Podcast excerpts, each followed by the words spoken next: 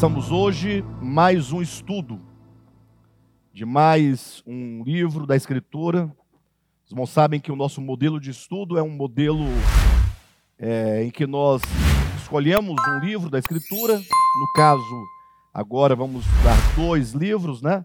São duas epístolas, primeira e segunda Tessalonicenses. E não somente escolhemos um livro, mas nós o estudamos de modo indutivo. Nós vamos tomando o texto imediato, mas nós vamos ampliando o sentido, a, a ideia a, do que nós temos aqui na carta, e vamos ampliando em outros livros da Escritura, para que nós possamos ter uma compreensão ampla da verdade de Deus, né? Então eu quero reforçar o pedido que eu tenho feito aos irmãos, no sentido de que, começando hoje, esse estudo seja presencialmente ou seja virtualmente, que os irmãos possam levar a cabo ou levar até o fim uh, o desejo de estudar essa epístola, né? Geralmente quando você começa a estudar um novo livro, quando há alguma novidade, a gente costuma ficar um pouco animado, né? E depois esse ânimo costuma se perder ao longo do tempo. Mas assim, primeiramente que nós tenhamos o desejo e agora que nós levemos a cabo esse desejo. Lembrando que depende única e exclusivamente de nós mesmos. Tirando a, as questões que não estão no nosso controle, mas aquilo que compete a nós se você decidir no coração participar, é, vir presencialmente, ou que seja acompanhar de casa, certamente você vai, vai conseguir. Né? Basta você querer e levar a cabo o seu querer na medida do possível. Tá bom? Antes de nós começarmos efetivamente o estudo dessa epístola, não sei quantos leram, eu postei uh, no Facebook, postei no Instagram a chamadinha da, desse estudo de hoje. E também postei no grupo Devap oficial da igreja. Uh, e também no Sem Fronteiras, uma, um convite aos irmãos para o estudo de hoje. E no finalzinho do, da minha chamadinha, eu uh, coloquei uma observação que nós iríamos usar nesse estudo Tessalonicenses, a versão NVI, que é a nova versão internacional. É uma versão em português das Escrituras Sagradas. Ah, os irmãos sabem que nós costumamos usar aqui, geralmente, a versão revista e atualizada, a, a chamada RA. Não é?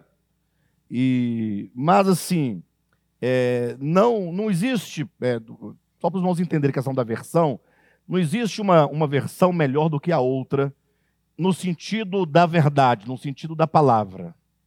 Tá bom? Todas as versões da Bíblia têm a, os seus prós e todas as versões têm os seus contras. Então, quando se estuda a Escritura, ah, do ponto de vista mesmo de é, formalizar o estudo de uma carta, ou de um capítulo, ou de uma perícope, que é, perícope, que é uma, uma porção, uh, é sempre bom que se use várias versões. Né? Ou seja, eu sempre, quando estudo, eu tomo três, quatro, cinco, seis versões, consulto grego, consulto hebraico, uh, para a compreensão ser maior. Mas é, não tem a versão. Nós usamos a RA comumente aqui no ministério, mas por uma questão de costume. Né? Se bem que eu acho a RA, é, para a igreja, uma boa versão. A NVI também é uma boa versão, tá? em termos de coletivo, né? leitura coletiva. Tá bom? E eu lendo então em casa essa epístola na NVI, estudando essa epístola, eu achei que a linguagem usada na NVI é uma boa linguagem. E nós vamos usar, portanto, uh, nos estudos de quarta-feira. Em outras reuniões, vamos continuar mantendo a versão revista e atualizada. Tá bom? E se houver qualquer outra mudança, nós avisaremos os irmãos. Ok, queridos? Inclusive, vocês vão perceber que não tem muita diferença. Não é? As diferenças a que me refiro são diferenças de palavras, a ordem das palavras, é, sinônimos, etc. e tal. Muito bem, vamos então abrir a escritura, primeira carta de Paulo aos Tessalonicenses, vamos ler o capítulo primeiro, todo ele. São apenas dez versículos do primeiro capítulo. Nós vamos ler e vamos então começar a explanação desta epístola, tá bom? Paulo, Silvano e Timóteo, a igreja dos Tessalonicenses, em Deus Pai e no Senhor Jesus Cristo. A vocês, graça e paz da parte de Deus e de nosso Senhor Jesus Cristo. Sempre damos graças a Deus por todos vocês mencionando-os em nossas orações. Lembramos continuamente diante de nosso Deus e Pai o que vocês têm demonstrado, o trabalho que resulta da fé, o esforço motivado pelo amor e a perseverança proveniente da esperança em nosso Senhor Jesus Cristo. Sabemos, irmãos amados de Deus, que Ele os escolheu porque o nosso evangelho não chegou até vocês somente em palavra, mas também em poder, no Espírito Santo e em plena convicção. Vocês sabem como procedemos entre vocês em seu favor. De fato, vocês se tornaram nossos imitadores e do nosso, e do nosso Senhor e do Senhor, pois apesar de muito sofrimento, receberam a palavra com alegria que vem do Espírito Santo Assim tornaram-se modelo para todos os crentes que estão na Macedônia e na Acaia. Porque partindo de vocês, propagou-se a mensagem do Senhor na Macedônia e na Acaia. Não somente isso, mas também por toda parte tornou-se conhecida a fé que vocês têm em Deus.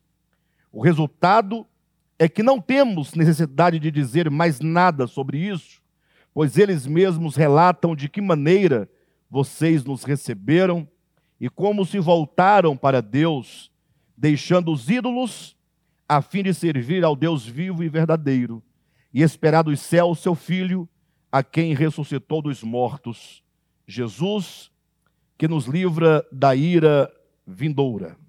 Diga amém. Queridos, essa carta, conforme já foi proposto, de antemão para os irmãos, a abordagem que nós faremos de primeira e segunda Tessalonicenses é, tem como ideia principal, ou seja, o estudo dessas duas cartas, vão tratar com bastante profundidade a questão do caminho, o caminho do discipulado cristão. E esse tema, o caminho do discipulado cristão, ele surge aqui por dois motivos. O primeiro é que a carta, essas duas cartas, elas é como é, quando se lê as duas cartas, logo qualquer leitor atento perceberá que ela está falando uh, de uma igreja, a igreja dos Tessalonicenses, que é a igreja que estava em Tessalônica, e essa igreja era uma igreja modelo, era uma igreja é, que, se for de buscar na, na, na história ou nas escrituras neotestamentárias, uma igreja que possa servir de modelo, de exemplo para nós, esta é uma dessas igrejas. Uma igreja exemplo, uma igreja que viveu e experimentou o máximo que ela podia receber então, quando as cartas foram escritas, e que manifestaram no viver prático a essência do Evangelho. Então, o motivo por que nós trazemos esse tema o caminho do discipulado cristão, é porque essas cartas nos obrigam a isso, porque nós vamos verificar que essa igreja, uh, não somente a igreja, mas é, aquilo que a igreja vivia, que nós vamos verificar na carta, mas o modo como Paulo se dirige a essa carta, como aquele que traça um caminho de discipulado, abordando desde o princípio de uma vida cristã coerente com o Evangelho, essas duas cartas, é como que elas nos colocasse diante de nós os fundamentos de uma vida cristã é, conforme a verdade, conforme Jesus. Os fundamentos de uma vida cristã conforme o Evangelho. De modo que Paulo vai abordar desde o início de uma vida cristã correta até o final, apontando para a parousia do Senhor, que é a segunda vinda do Senhor. Então, sabendo que a vida cristã consiste, a vida cristã prática, da fé que dá origem à nossa vida cristã, dos primeiros passos na vida cristã, e que nos levam, portanto, até ao, a concretização da nossa grande esperança, que é a vinda do Senhor, então, essa carta nos fala deste percurso, o caminho, ó, o caminho é, do discipulado cristão. Essa é a primeira razão desse título. O segundo, a segunda razão já é uma razão é, de ordem prática, de ordem do nosso tempo. É uma razão, como eu posso colocar, é, que nós somos levados a considerar a nossa experiência é, de igreja como um todo no nosso tempo e, sobretudo, a nossa experiência individual enquanto discípulos de Jesus Cristo. E assim, eu preciso conversar com os irmãos. Vamos conversar muito nessa carta, apontando, os irmãos perceberão quão profunda, quão rica é essa epístola no sentido do discipulado cristão. Mas eu preciso conversar com os irmãos de modo aberto. Eu disse aqui no início desse ano, 2021, que nós, este ano, nós ah, falaríamos é, muita coisa que nós temos vontade de falar, que nós precisamos falar e que nós não falamos outrora ou não falamos de modo tão claro e de modo aberto como queremos fazê-lo neste ano. Então eu não quero que os irmãos venham para um estudo de quarta-feira para cumprir a tabela. O que é cumprir a tabela? Essa expressão cumprir tabela é uma expressão que vem do futebol quando o time né, uh, que, que vai jogar, ou ele já está classificado, ele não depende de resultado algum, nem do seu próprio jogo, ou ele já não tem mais o que ganhar, e o resultado que ele terá, ganhando ou perdendo, não altera a sua condição, a sua situação no campeonato. Então ele vai para quê? Vai, vai cumprir tabela, porque tem que cumprir a tabela. Vocês entendem a expressão? Ou seja, eles vão sem nenhuma motivação real. Eles vão para cumprir um compromisso. Eles vão para não deixar uma lacuna. Mas motivação, eles não têm motivo nem para ganhar e nem motivo uh, e nem razão de se entristecer caso eles percam. Porque no que tange aquele campeonato, não altera a situação daquele time. Então, quando eu digo que nós precisamos vir às reuniões de quarta-feira, sobretudo dessas duas epístolas, uh, não para cumprir tabela, é, porque geralmente é possível, isso acontece demais, no sentido de que às vezes nós vamos para uma reunião de estudo, ou vamos para um culto de domingo, ou vamos para uma reunião de um grupo familiar, ali para cumprir com a obrigação religiosa, como que um mero costume, né? mas que você não vem com aquele desejo forte no coração, fala assim, puxa, hoje eu quero dar um passo a, a mais na minha vida cristã.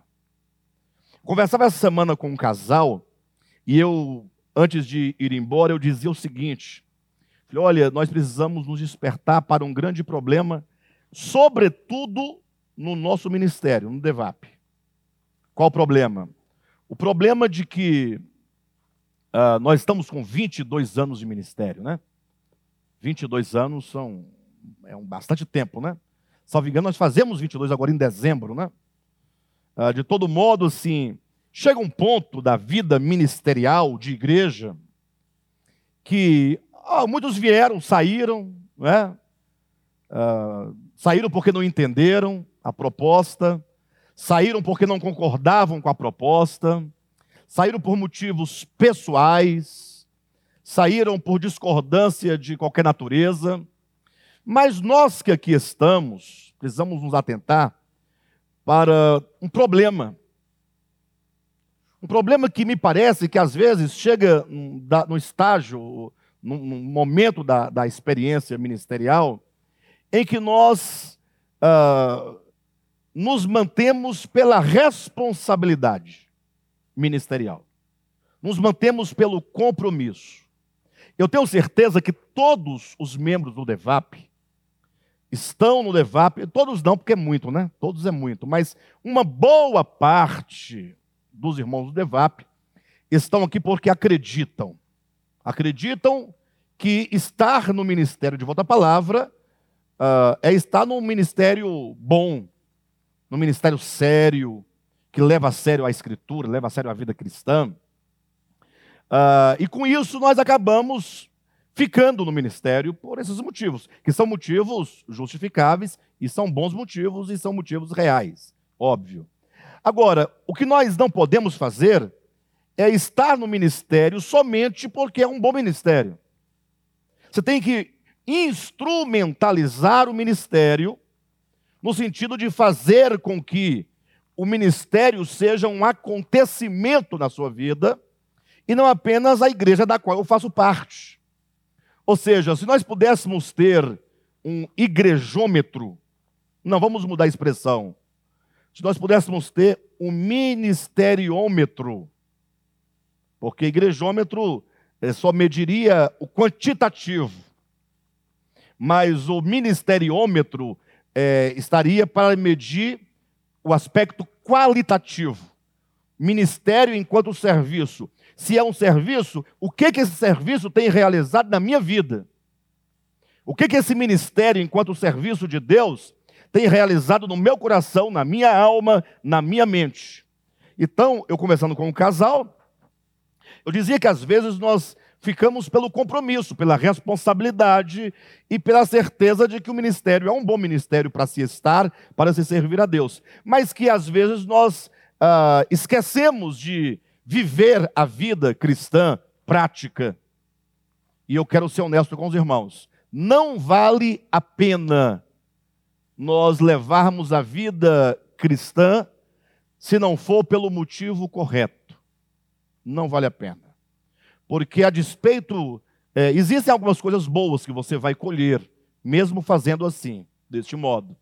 Mas do ponto de vista do seu crescimento espiritual, se você não, não usufruir, não ouvir a palavra, ouvir com fé, tomá-la em oração, é, é, ruminar essa palavra, meditar nessa palavra e procurar saber é, como essa palavra ela pode se tornar prática na minha vida individual, na minha vida de um discípulo de Cristo, na, na minha família, no meu casamento, nos meus relacionamentos. Se não fizermos isso, nós vamos ficar um ano, dois anos, três anos, dez anos, e as coisas não vão acontecer. Então, é, o que nós podemos ver, e esse é um dos motivos porque trazemos o título dessa carta, ou dos estudos dessa carta, como o caminho do discipulado cristão, porque temos que conversar isso, eu tenho que conversar com os irmãos. Eu quero que você venha para o estudo, não apenas para cumprir tabela, mas que você venha para interagir, né? que o seu coração esteja posto na percepção que nós vamos transmitir para os irmãos, porque existe um grande problema nos dias de hoje. E isso é de modo geral e é cumprimento de profecia bíblica. Estamos vivendo num tempo em que, se nós tivéssemos como mensurar, como identificar, nós não temos como fazer isso, mas quantos cristãos verdadeiros nós encontraríamos? Essa é uma pergunta que você precisa fazer para si mesmo. A segunda pergunta que você deve fazer para si mesmo é: será que eu me encontraria no meio desses parcos cristãos genuínos, discípulos de Cristo? Porque o tempo que a gente vive é um tempo de muita facilidade. Os irmãos sabem que a, facilidade seja ela material, seja ela tecnológica, né? Um mundo que acontece numa velocidade muito grande de informação. Nós temos acesso a muita coisa muito rapidamente. As redes sociais nos coloca conectado com o mundo 24 horas. Os jogos virtuais, é, ah, enfim, tudo isso acaba que é, rouba do cristão a vida cristã. Olha o que eu estou colocando. Rouba do cristão a sua vida cristã. Então, o objetivo do estudo dessas duas cartas é perguntar para você, questionar você e a mim, a cada um de nós, se você está trilhando o caminho do discipulado ou não. Não se fie no fato de você pertencer a uma comunidade. Pertencer a uma comunidade é muito importante, obviamente mas não é a garantia. Não é a garantia. Certamente estar inserido numa comunidade já é um primeiro passo, já é um grande passo, porque a qualquer momento você que está dormindo poderá cair da janela, como aconteceu com Eutico, lá em Atos dos Apóstolos, e porque estava dormindo, sentado na janela, caiu e morreu. Quebrou o pescoço, sei lá, alguma coisa do tipo.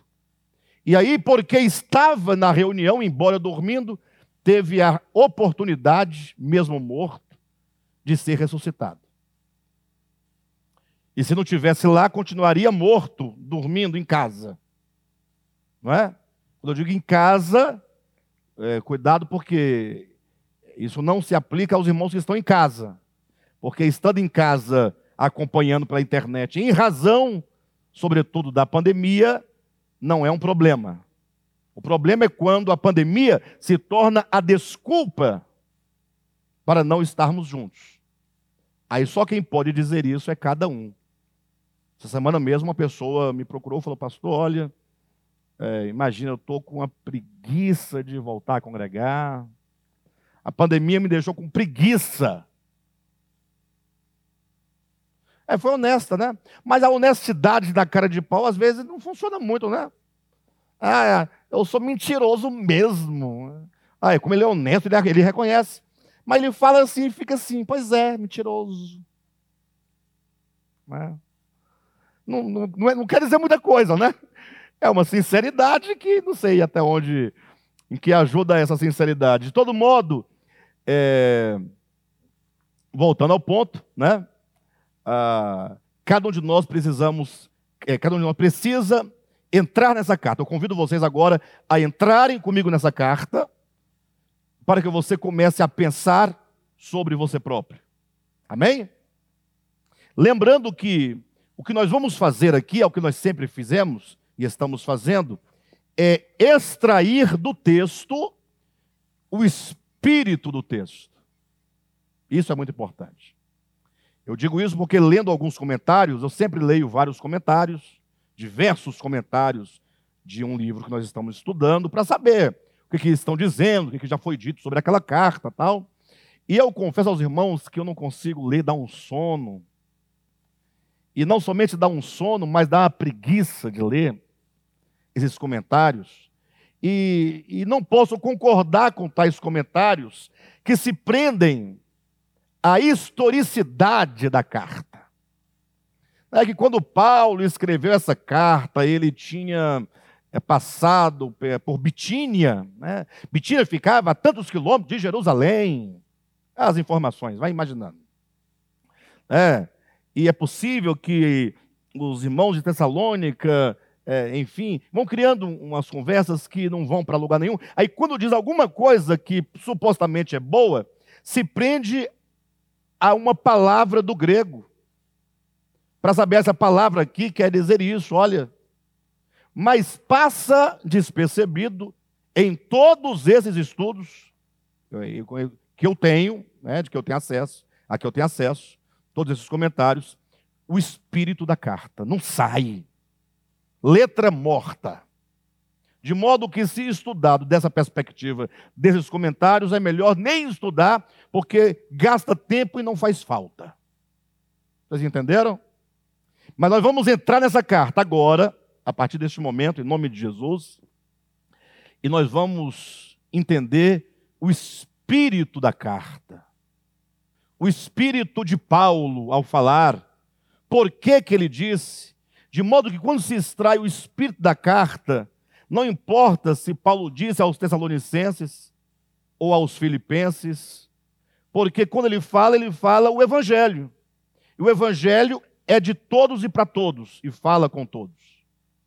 Essa é a grandeza de você ler um texto e conseguir sair da superfície histórica do texto e entrar para a, as profundezas ou a profundidade orgânica, vital, substancial, qualitativa do texto.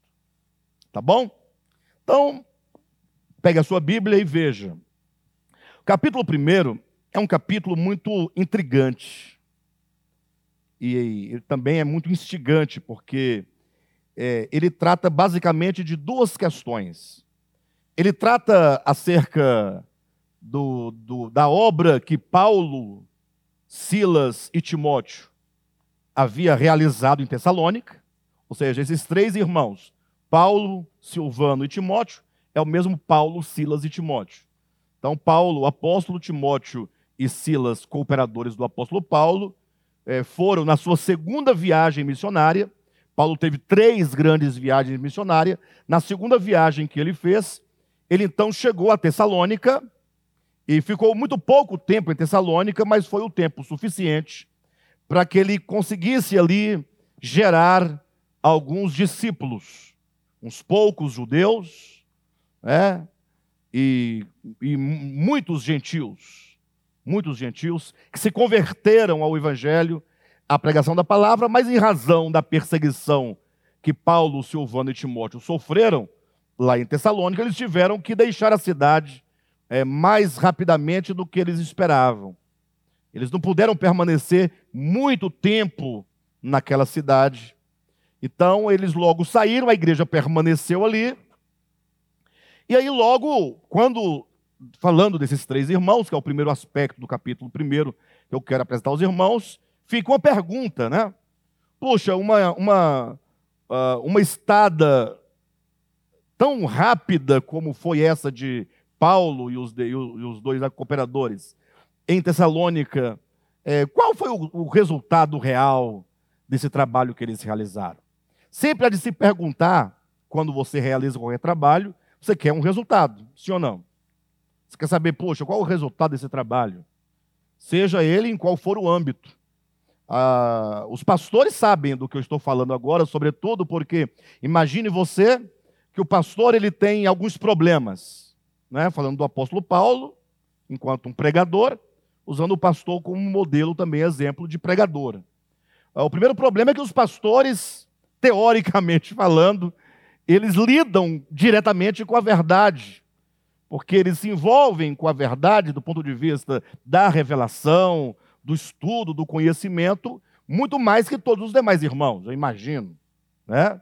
Se há pastores que não se envolvem dessa maneira, esses pastores têm algum problema, de alguma ordem. Mas o normal, pelo que se entende, da, dos próprios pastores que se apresentam nas Escrituras, é que eles têm uma dedicação muito grande com a verdade. E agora, diante dessa relação com a verdade, o primeiro problema que ele encontra é o quê? É consigo mesmo. Então ele tem um, uma, uma grande preocupação com a sua própria alma e com a sua própria vida, no sentido de que os pastores são modelos do rebanho. Eles estão ali como vitrine. Imagine que, eu imagino que aqueles que estão olhando para os pastores, como quem as igrejas que olhavam para o apóstolo Paulo, aqueles que olham para os líderes, ora, eles querem uma referência de vida, sim ou não? Ou seja, é, uma, é um peso que existe. Então, há, há, esse problema da relação dos líderes, dos pastores, dos pregadores com a própria verdade para si mesmo e se trabalhar dessa verdade.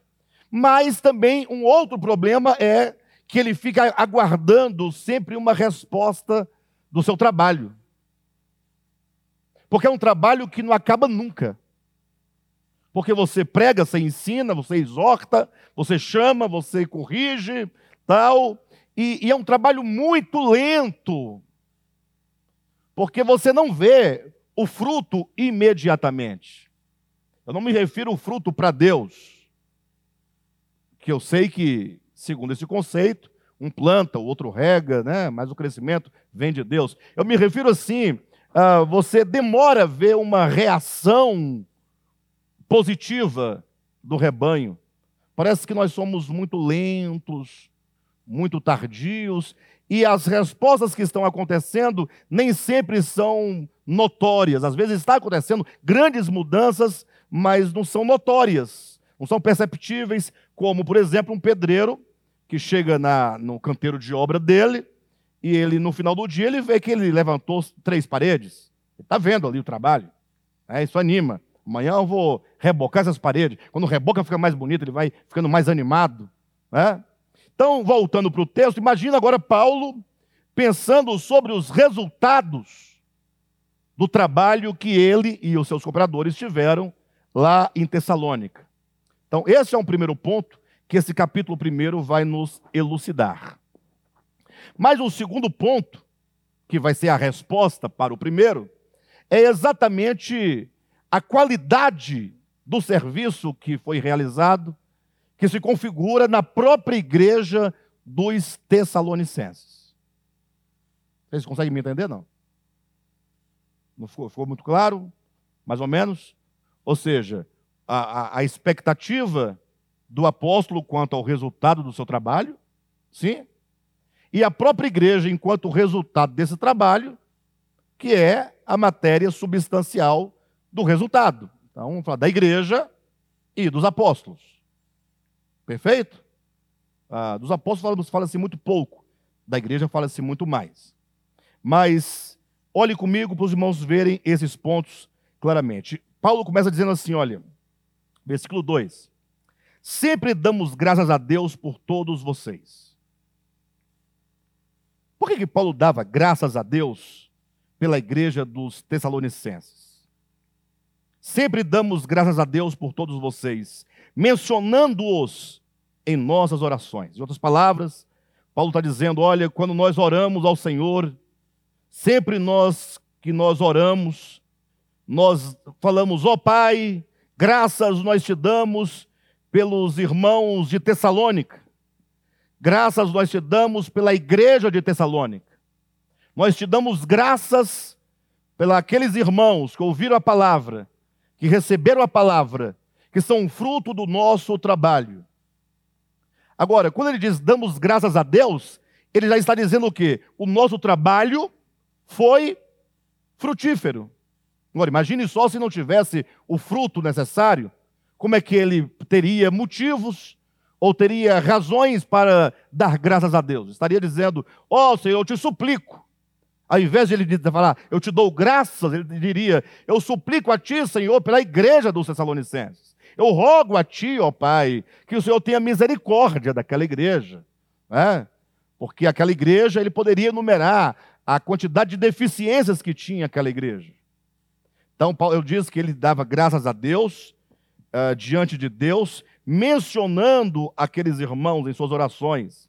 Ele diz no versículo 3: Lembramos continuamente diante de nosso Deus e Pai o que vocês têm demonstrado. Eles lembravam, orando, Senhor, olha, aquela igreja, ela tem demonstrado um resultado do nosso trabalho.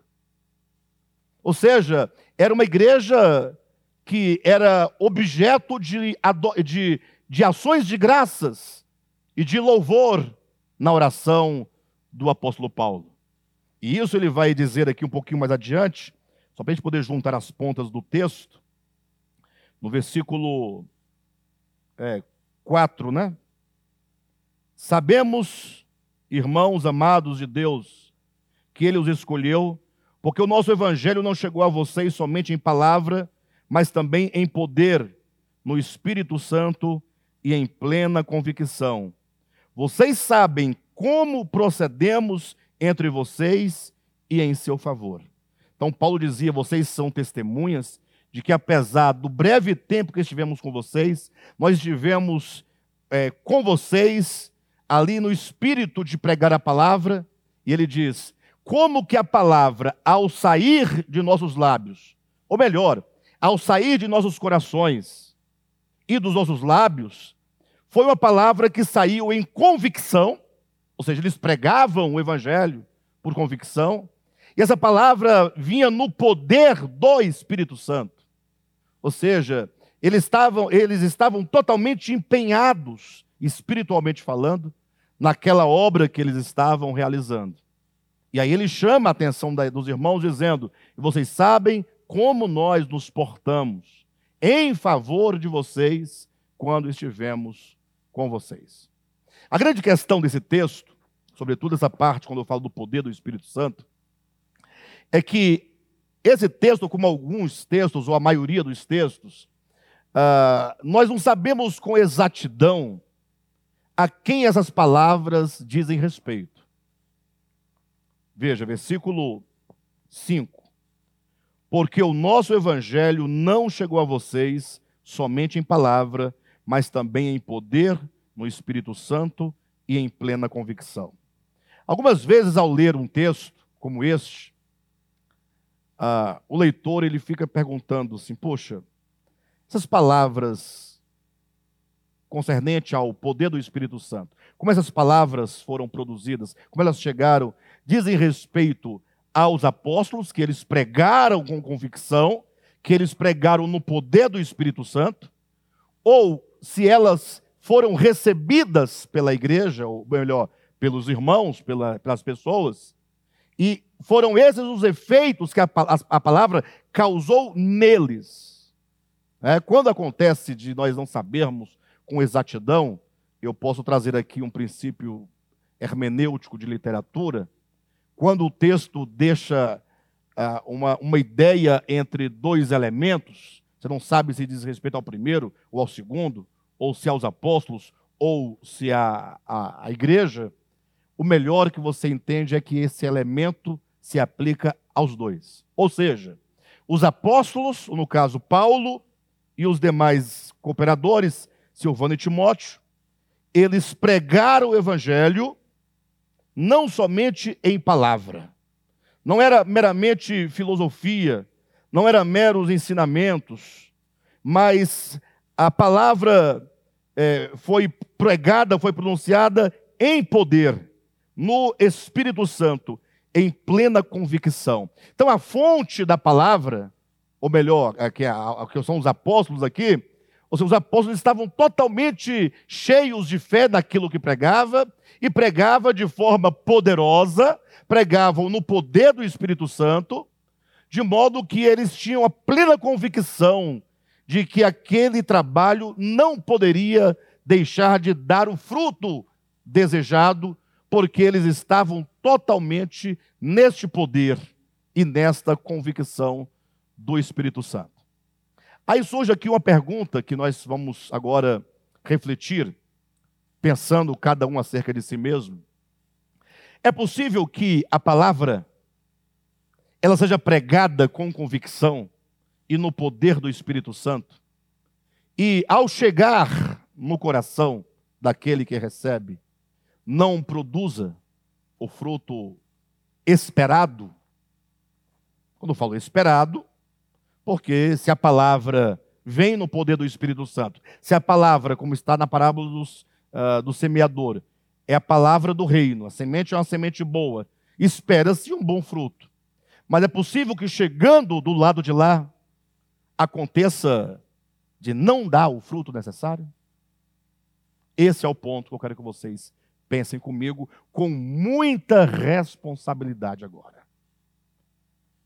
Porque se a palavra é de Deus, se é pregada com convicção, e se é pregada no poder do Espírito Santo, ela tem que ter um resultado. É, é o que se espera, o que se pretende. Mas alguém fala assim: poxa, mas eh, onde estão então esses resultados da minha experiência? E Paulo agora vai mostrar que essa palavra pregada no poder do Espírito Santo teve grandes resultados lá em Tessalônica, e ele apresenta o motivo por que, essa palavra teve o resultado esperado. E quando ele fala o motivo, vocês vão ver agora comigo, ele toca num ponto nevrálgico de uma doutrina que tem, não tem sido levada a sério por muitos quando a debatem nos últimos dias. Veja comigo o que ele diz aqui no capítulo 1. Eu vou retomar a leitura para os irmãos poderem ver exatamente onde ele toca no ponto. Sempre damos graças a Deus por todos vocês, versículo 2, mencionando-os em nossas orações. Lembramos continuamente diante do nosso Deus e Pai o que vocês têm demonstrado. Dois pontos: o trabalho que resulta da fé, o esforço motivado pelo amor e a perseverança proveniente da esperança em nosso Senhor Jesus Cristo. Versículo 4. Sabemos. Versículo 4. Sabemos. Ele sabia. Sabemos, irmãos, amados de Deus, que ele os escolheu. Por quê? O nosso evangelho não chegou a vocês somente em palavra, mas também em poder, no Espírito Santo e em plena convicção. Sabemos, versículo 4, que ele, que Deus os escolheu. Ou seja, quando a palavra de Deus ela chega no eleito de Deus, atente para esse detalhe. Ela há de produzir resultados. Lógico, não se desespere.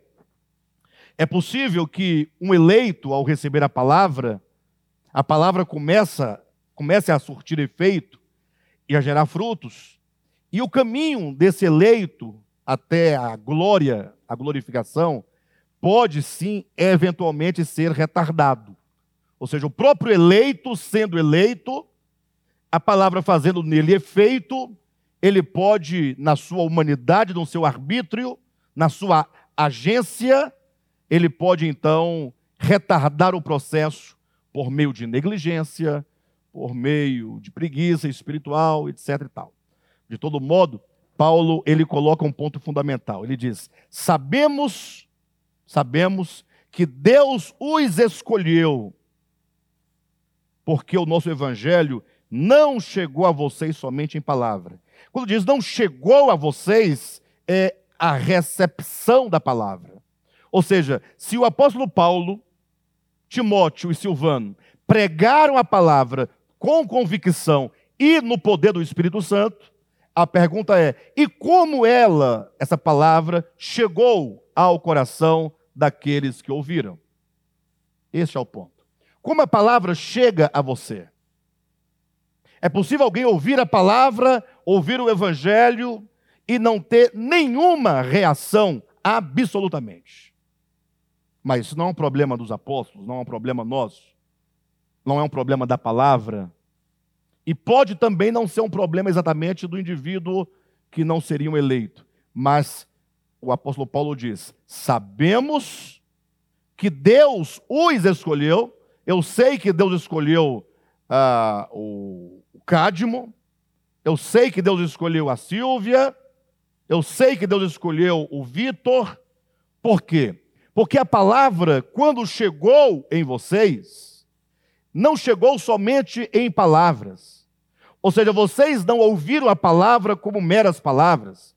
Vocês não receberam a palavra como meras informações.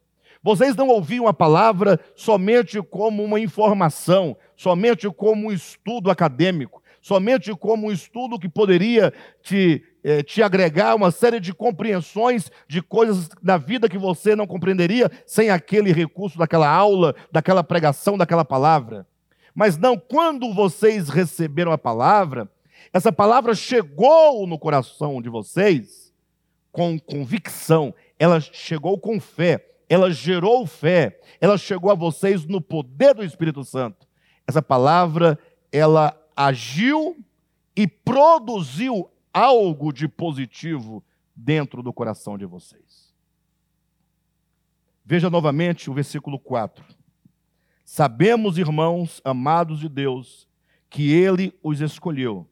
Ora, como é que Paulo pode falar sabemos que Deus escolheu vocês? Como é que eu, Alexandre, posso dizer assim: eu sei que Deus escolheu a Vera? Não tem que haver aqui algo que se manifeste? Ou seja, a eleição não é mera doutrina. A eleição não pode ser tomado apenas como um estudo de um dogma, a fim de você é, saber se colocar entre os calvinistas e não entre os arminianistas. Ou seja, a eleição é uma obra divina. Eleição e predestinação é uma ação divina. A eleição e predestinação estão para, a, a, para Deus e não para o homem. Ou seja, Ele nos escolheu. Agora, e como é que eu sei que eu sou um eleito? Isso nos, nos é trazido agora para você pensar sobre isso. Para você refletir sobre isso. Como é que Paulo pode dizer, sabemos que Deus os escolheu? Ele diz, porque quando vocês receberam a palavra, essa palavra chegou até vocês, chegou no coração de vocês em poder, em operosidade. Ou seja, ela produziu aquilo que ela deveria produzir. Em outras palavras, quando a palavra de Deus chega no coração de um eleito, ela produz resultado. O que significa que quando a palavra de Deus chega no coração de um não eleito, muito provavelmente ela não produza o resultado. Não é uma questão de agora nós estarmos olhando o mel, que deixa eu ver aqui se ele é um eleito ou não. Essa questão trazida pelo apóstolo é para que cada um pense acerca de si. Porque se você perguntar para qualquer cristão, você é um eleito de Deus? A despeito do sentido que se dá à palavra eleito, porque ninguém nega o fato de que existe esse ensinamento na Bíblia de eleição, a, a diferença está na concepção do significado e na aplicação do termo, e não no fato de que esse é um tema bíblico. A despeito das diferenças, todos falarão: não, eu sou um eleito de Deus, certamente sou um eleito de Deus. Qual cristão vai dizer: não, eu sou cristão, mas não sou eleito, não sou eleito, não fui eleito, não fui eleito. Se bem que eu, nós conhecemos, né, Silvinho, uma pessoa que chegou a ponto de falar assim: eu não sei se eu sou ovelha ou se eu sou bode. Eu não sei. Ou seja, ele refletiu tanto sobre a vida cristã e sobre si mesmo que ele chegava não a essa conclusão, mas a essa dúvida, né? O que fazia todo sentido para mim. Mas vejam, versículo 4. Sabemos, irmãos amados de Deus, que ele os escolheu. Ou seja, ele nem diz que nos escolheu.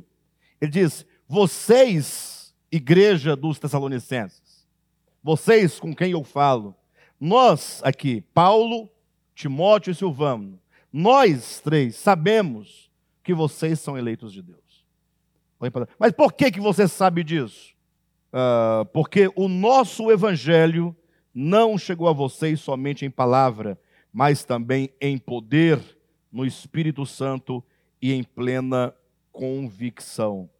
Versículo 6: De fato, vocês se tornaram nossos imitadores e do Senhor Versículo 7.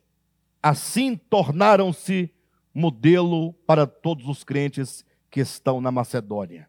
Olha a leitura, se quiserem grifar, fiquem à vontade. Versículo 5, olha a ordem do pensamento. Uh, versículo 4: Sabemos, irmãos, que Deus escolheu vocês, que Deus os escolheu. Por quê? Porque o evangelho, quando chegou até vocês, ou seja, no ato da recepção do Evangelho. Não chegaram meras palavras, não foram recebidos, o Evangelho não foi recebido como meras palavras, como mera informação, né? mas chegou a vocês no poder do Espírito Santo, em plena convicção. Vocês ouviram o Evangelho e vocês não tiveram dúvida acerca do Evangelho, vocês tiveram não somente convicção, mas vocês ouviram, tiveram uma forte convicção, tiveram uma plena convicção. Ou seja, quando você ouve o Evangelho, você não pode deixar espaço para a dúvida no que tange ao Evangelho. Aqui eu tenho que abrir um espaço para explicar algo, porque a gente vive num tempo tão difícil, tão complicado, que dizer isso aqui pode sugerir que quando você ouve alguém pregando, você não pode deixar margem para dúvida. E eu diria, toda vez que você vir alguém pregando, você deve deixar não um espaço, mas deixar um abismo de dúvida com respeito ao que a pessoa diz. Porque muito se prega, mas pouco se prega a palavra de Deus. Lembra que Paulo fala a Timóteo? 1 Timóteo, 2 Timóteo, capítulo 4, ele diz: é, Rogo-te, Timóteo, que você pregue a palavra de Deus. Ou seja, não basta pregar, deve-se pregar o quê? Pregar a palavra de Deus.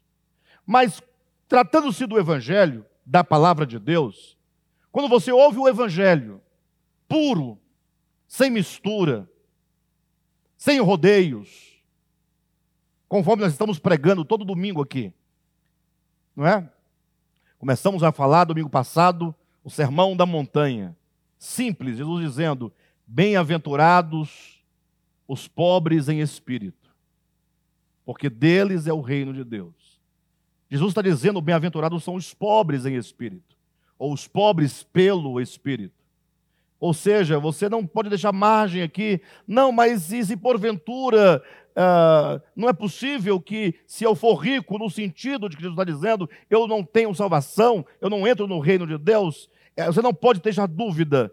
Ou seja, de, a quem pertence o reino de Deus? Aos pobres pelo Espírito. Ponto.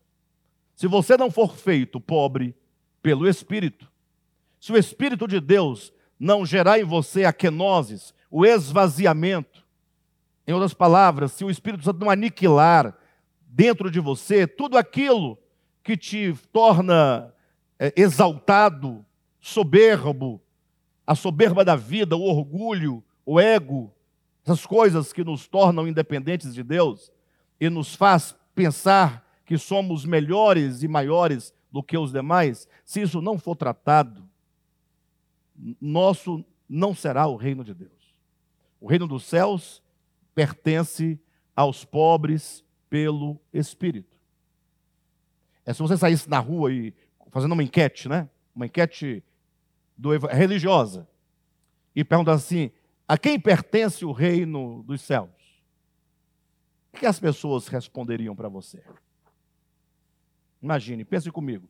A quem pertence o reino dos céus? Nós teríamos milhares de respostas. Ontem mesmo, em casa, um irmão que faz querigma conosco, é do Sem Fronteiras, me questionou, me questionou não, ele recebeu um questionamento e me enviou, né?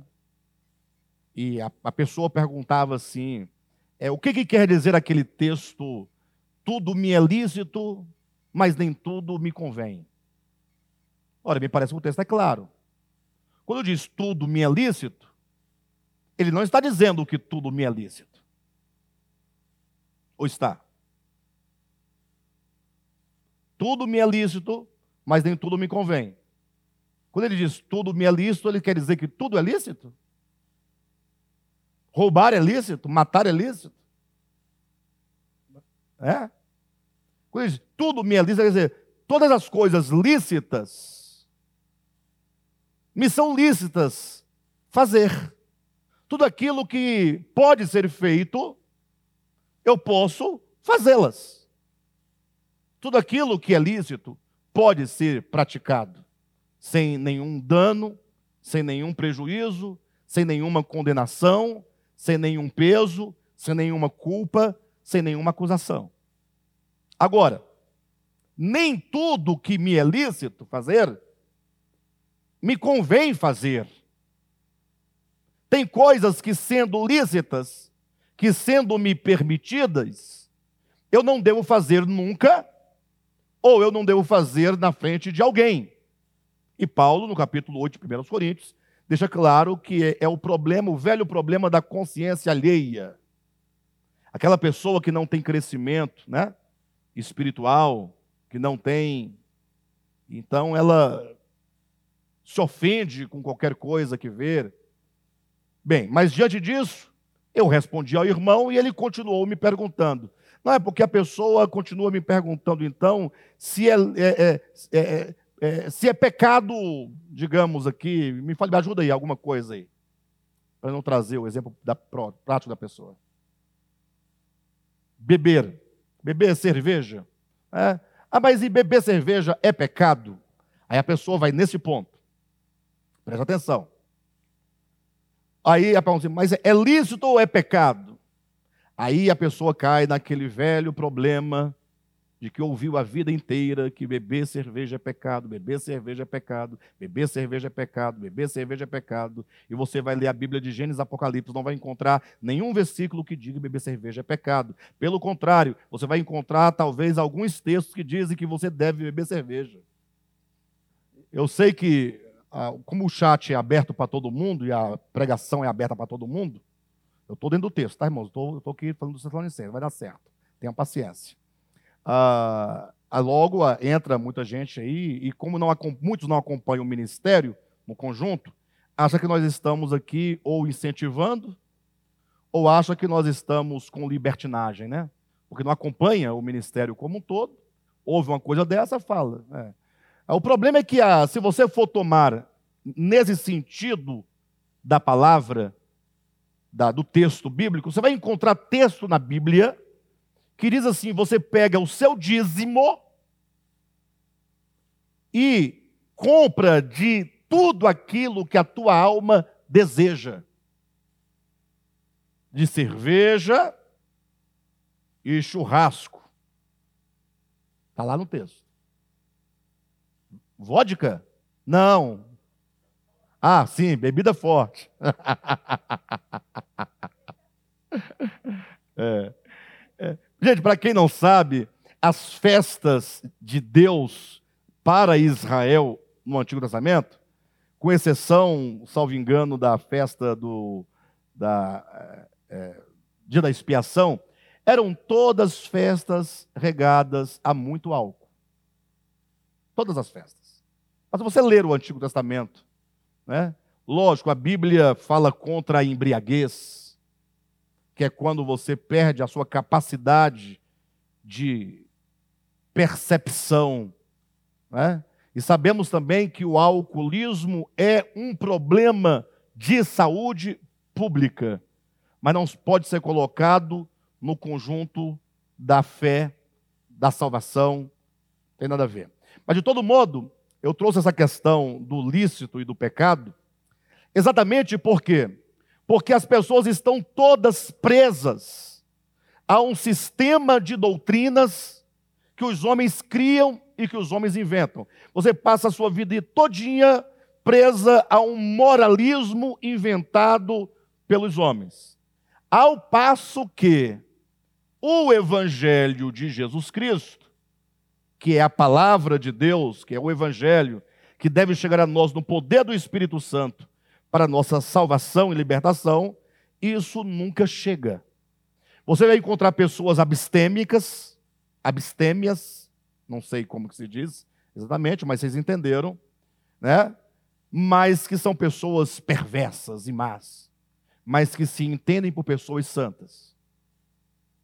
Ou seja, como você vai mensurar se o indivíduo é um eleito de Deus ou não é um eleito de Deus? É a pergunta que eu faço. Porque logo você, quando fala, né, é, como saber se você é ou não eleito? Como é que você, quais são as categorias que você se utiliza para fazer essa, é, é essa medida em você mesmo? Não é para fazer na vida do outro, na sua própria vida. Qual é a, a, a, quais são as categorias que você utiliza? Porque Paulo vai dizer aqui, para esses irmãos, por que, que eles eram eleitos de Deus? O motivo. Ó, a palavra de Deus chegou ao coração de vocês, no poder do Espírito Santo, em toda convicção. Vocês ouviram o Evangelho, vocês receberam o Evangelho em toda a convicção. Perfeito? E ele, o Evangelho gerou mudanças profundas no coração. Agora, quando nós trazemos para nós, porque essa é a relação, você não pode ler Tessalonicenses pensando nos irmãos de lá, esquecerem de você. O objetivo do estudo é você compreender o espírito da carta, como ele se aplica hoje na nossa vida. Quais são as categorias que você utiliza para saber se você é um eleito de Deus ou não? Para você saber, o Evangelho chegou a mim no poder do Espírito Santo, em toda convicção. Aí vocês olhem para mim agora, em nome de Jesus. Olha só a colocação. Você vai observar que a igreja de Jesus Cristo, de modo geral, ela está preocupada com qualquer coisa que não é o evangelho. Estão preocupados. No caso, você colocou o exemplo da bebida, eles estão profundamente preocupados. Ou não estão? Basta essa mensagem ir para o ar amanhã. Só que nós, como nós não damos muita bola para a internet, a gente não responde nada absolutamente. Então, o povo, quando começa a comentar, não progride porque não tem ninguém para debater com eles. Mas basta você começar a conversar e vai chover de gente em cima de você para te chamar de herege, de perdido, de filho do capeta, de Satanás. Agora eu pergunto, olhem para mim. Quantos cristãos ou igrejas estão preocupadas com o evangelho que diz: o reino dos céus pertence aos pobres pelo Espírito. Será que o cristianismo hoje está preocupado em ser pobre em espírito? Ou pelo Espírito? Porque o que eu vejo é um, cristianismo soberbo. A prova da soberba do cristianismo é o fato de que eles existem para condenar aqueles que não fazem parte do seu nicho. Sim ou não? É uma soberba, um ego, um orgulho, porque eles expulsam pessoas das igrejas. E o que você está dizendo quando você expulsa alguém da igreja? Que eu não, não me expulso porque eu estou é, é, é, qualificado e você não está qualificado. Por que, que os homossexuais são expulsos das igrejas? Aí alguém vai dizer assim: não, porque Jesus aceita você como é mas não aceita que você continue deste modo. Ah, então, deixe Deus transformar. Para de querer fazer a obra de Deus. Se você acha que o fulano tem que mudar nesse ou naquele aspecto, deixa Deus realizar. Mas não, você expulsa o indivíduo. Então, tudo isso é o que? É um coração soberbo. É um coração sobrecarregado de uma justiça própria. Então não se vê igrejas, cristãos, preocupados com o evangelho. Bem-aventurados os pobres pelo Espírito. Estão preocupados, saber, tem álcool nessa água? Será que o que o pastor Alexandre bebe é água mesmo? Será que é água mesmo? Essa é a preocupação. Eu pergunto, será que os cristãos estão preocupados, me, me respondam, com o problema da riqueza material? No sentido das pessoas buscarem riquezas e mais riquezas para ficarem mais ricos? Por que, o pastor não diz assim, irmãos? Aqueles que se enriquecem para ficarem ricos não têm o reino de Deus. Não tem. Não tem.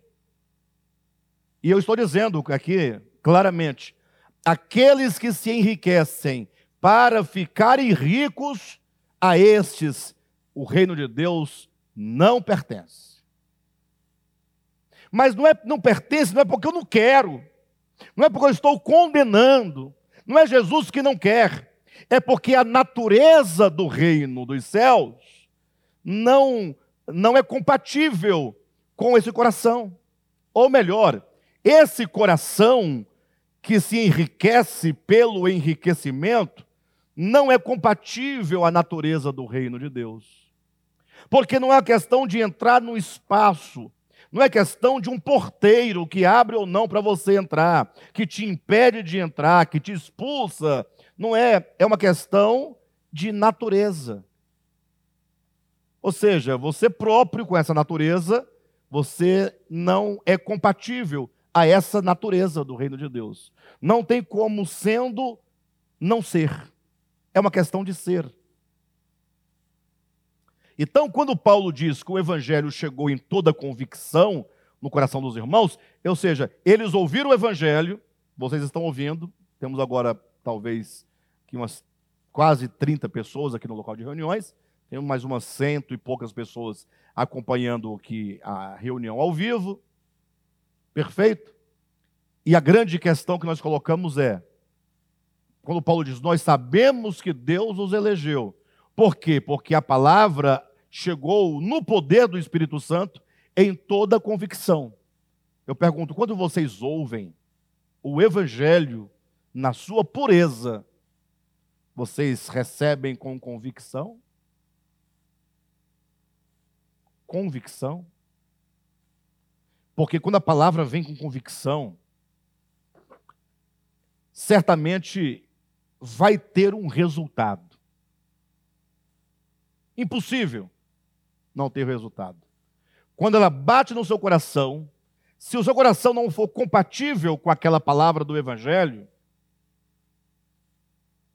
ainda assim você vai, vai ter um resultado: o desespero. Você vai ficar profundamente tocado, profundamente incomodado. Puxa vida, eu, tem, existe um problema aqui comigo a ser resolvido, a ser solucionado. Ou seja, aquele que é eleito de Deus, quando a palavra chega, e essa palavra chega no poder do Espírito e chega em convicção, ela tem que ter um resultado imediato, nem que seja o conflito, nem que seja o desespero, nem que seja as lágrimas. Mas a pessoa que ouve, e é como se não ouvisse absolutamente nada, e sai sorrindo e nem se lembra do que foi dito, nós temos que refletir sobre isso. Nós temos que refletir sobre a nossa eleição. Afinal de contas, o apóstolo Pedro diz que nós devemos o quê? Com respeito à nossa eleição, precisamos confirmar a nossa eleição. Ora, pense comigo, se eu preciso confirmar a minha eleição, e se Paulo diz, sabemos que Deus nos elegeu, não é certo que a eleição é algo que se comprova? Porque se não se, é, não se comprova a eleição, e eu não falo comprovar com fatos materiais, mas no seu próprio coração, ora, se não tem como você saber se essa eleição é um fato em você ou não, como você pode confirmar o que você não sabe? E como Paulo pode saber se nem você sabe? Me lembrei agora da história do outro não sei se vocês ouviram aquela história. É um comediante. Comediante não tem o que fazer, porque ele, ele passa o dia todo pensando numa piada, né? Ele dando uma entrevista falou o seguinte: diz que o Ministério da Saúde declarou, por meio de estudos, que 90% dos diabéticos não sabem que são diabéticos. Aí o comediante falou assim: e se eles não sabem que são diabéticos, como é que o Ministério da Saúde sabe que eles são? Se nem eles sabem que são. Não é? E se o Ministério da Saúde sabe e eles não sabem, por que, que o Ministério da Saúde não avisa eles que eles são diabéticos? Foi mais ou menos o que eu coloquei aqui agora, né? Da, da eleição. Bem, de todo modo, queridos, voltemos ao texto. Porque o nosso evangelho não chegou até vocês somente em palavra, versículo 5, mas também em poder no Espírito Santo e em plena convicção. Vocês sabem como procedemos entre vós em seu favor de fato. Esse de fato quer dizer o seguinte: nós sabemos que vocês são eleitos de Deus, porque o Evangelho chegou no poder do Espírito Santo, em plena convicção. De fato. Ou seja, como é que nós sabemos que chegou no poder do Espírito Santo? Como é que nós sabemos que ah, é, vocês receberam em plena convicção? Esse de fato vai explicar. Ele diz: de fato, vocês se tornaram nossos imitadores e do Senhor. Ou seja, esses novos irmãos de Salônica passaram agora, ao ouvir o Evangelho, a imitar o modelo dos apóstolos. Mas não é um imitar, como, por exemplo, se eu falasse assim, alguém consegue imitar um macaco?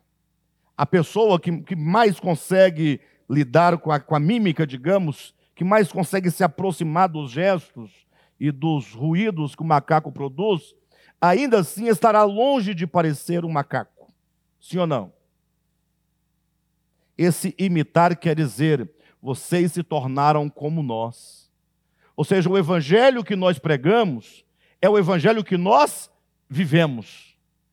E quando esse evangelho é pregado no poder do Espírito Santo, em toda convicção, e ele então tem uma recepção no coração, que também recebe com toda convicção e no poder do Espírito Santo, isso confirma que vocês são eleitos, porque agora vocês se tornam como nós. Ou seja, nós somos cristãos e vocês são vistos e percebidos como cristãos. Ou seja, vocês se unem a nós no mesmo viver a palavra, no mesmo, não somente no mesmo crer na palavra, mas no mesmo viver a palavra, no mesmo andar na palavra. E agora, olha que ele diz: que esse de fato diz que não somente eles se tornaram, então, imitadores dos apóstolos, mas ele diz no versículo é, 8, lá, na, lá no finalzinho, não somente isso, ou melhor, versículo 7, assim tornaram-se modelo para todos os crentes que estão na Macedônia e na Acaia. Então, logo se vê o retrato da igreja. Olhem para mim. O apóstolo Paulo, Silvano e Timóteo pregaram a esses irmãos. Como é que eles receberam? Com toda convicção. Eles receberam no poder do Espírito Santo. Eles não receberam a palavra como mera informação, mas receberam para si. Qual foi o resultado? Se tornaram eles imitadores dos apóstolos. E agora, enquanto aqueles que se identificam no viver com os apóstolos, eles próprios se tornaram o modelo para outras igrejas.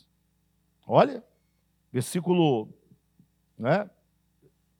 Assim tornaram-se modelo para todos os crentes que estão na Macedônia e na Acaia. O que significa que havia outras igrejas na Macedônia e na Acaia que não estavam com uma vida cristã ou não estavam no caminho do discipulado cristão como estavam os irmãos de Tessalônica. Ou seja, uma igreja nova, recém-gerada pelo ministério apostólico, que agora, como selo da, da eleição divina sobre eles, eles agora, ao receberem a palavra, se identificaram com os apóstolos quanto à palavra e o viver e tornaram-se modelo para outras igrejas. Então, o objetivo nosso nesse estudo é que nós sejamos como esses irmãos de Tessalônica. Ou seja, que nós, nesse caminho do discipulado cristão, nós que nos entendemos eleitos. Aí vamos falar diferente. Paulo diz: sabemos que vocês são eleitos de Deus. Vamos falar, nós nos entendendo eleitos. É mais prático. Você pode dizer, eu me entendendo um eleito. Como eu vou me portar diante desta epístola? Hoje apenas uma introdução, só para apresentar o que vai acontecer. Como eu me comporto? Primeiro, essa palavra precisa chegar ao meu coração no poder do Espírito Santo. E precisa ser recebida por mim com toda a convicção. Ou seja, se você tiver toda a convicção do que está sendo dito, do que será dito, essas palavras se tornarão aquilo que há de mais importante na sua vida. De modo então que nós nos tornemos imitadores de Paulo, Silas e Timóteo. Ah, entenda imitadores como nós vamos nos identificar quanto a eles no que diz respeito à vida cristã que eles viviam. E do Senhor. É, e do Senhor porque Paulo era imitador do Senhor. Ou seja, Cristo é o modelo para os apóstolos, e agora, como os apóstolos estão no contato direto com as igrejas, eles se tornam o modelo. Não que eles sejam o modelo, mas se eles se identificaram com Cristo, vivendo como Cristo, então agora eles vivem aqui como Cristo, representam Cristo, são modelos, como Cristo, para outros irmãos. Sim? Então nós precisamos nos identificar com o viver dos apóstolos no Evangelho, para que nós sejamos modelo para outras igrejas. Do ponto de vista individual, para que nós sejamos modelo para outros irmãos. Imagine só quando um irmão do Devap olhar para o Vitor e vir no Vitor um viver do Evangelho. E o irmão falar: Puxa, olha, quero viver assim, ó. Quero caminhar assim. Que maravilha. Mas não confunda esse viver do Evangelho, como nós já comentamos agora atrás, com os usos e costumes. Isso aí. Joga fora. Usos e costumes, doutrinas de homens, joguem tudo fora. Não servem para nada. Só causa divisão, confusão, orgulho e o resultado são terríveis. Pessoas machucadas, expostas, expulsas, cheias de sequelas, impedidas de servir ao Senhor verdadeiramente por falta de compreensão e pelas feridas que ficaram na sua experiência. Perfeito? Então, esse é o nosso uh, objetivo diante disso. De modo que na semana que vem, vamos observar que essa igreja, enquanto modelo, elas, ela vivia exatamente as três qualidades máximas de um cristão. Ou seja, de tudo o que será dito pelo apóstolo Paulo a esta igreja, de tudo o que será dito, há três coisas que ele coloca no início, no primeiro capítulo, que é uma tríade, ou podemos colocar, é, é uma tríade, né, que constituem esse percurso, esse caminho. Imagine só como que uma tríade fazendo, construindo o caminho do discipulado cristão. Ou seja, todo cristão genuíno, ele tem como selo da sua eleição o que nós temos aqui no versículo 3. Lembramos continuamente diante de nosso Deus e Pai o que vocês têm demonstrado. Primeiro, o trabalho que resulta da fé. Dois, o esforço motivado pelo amor. Três, a perseverança proveniente da esperança. Olha o que nós vamos ver: que um cristão autêntico, que se torna modelo para outros, é aquele que tem uma fé operante, uma fé que trabalha. Não, não é uma fé que crê. Não é uma fé que crê. É uma fé que se fideliza ao Evangelho de tal modo que agora essa fé se torna o motor, se torna o combustível, se torna a força vital que vai impulsionar esse discípulo a praticar as obras do Evangelho.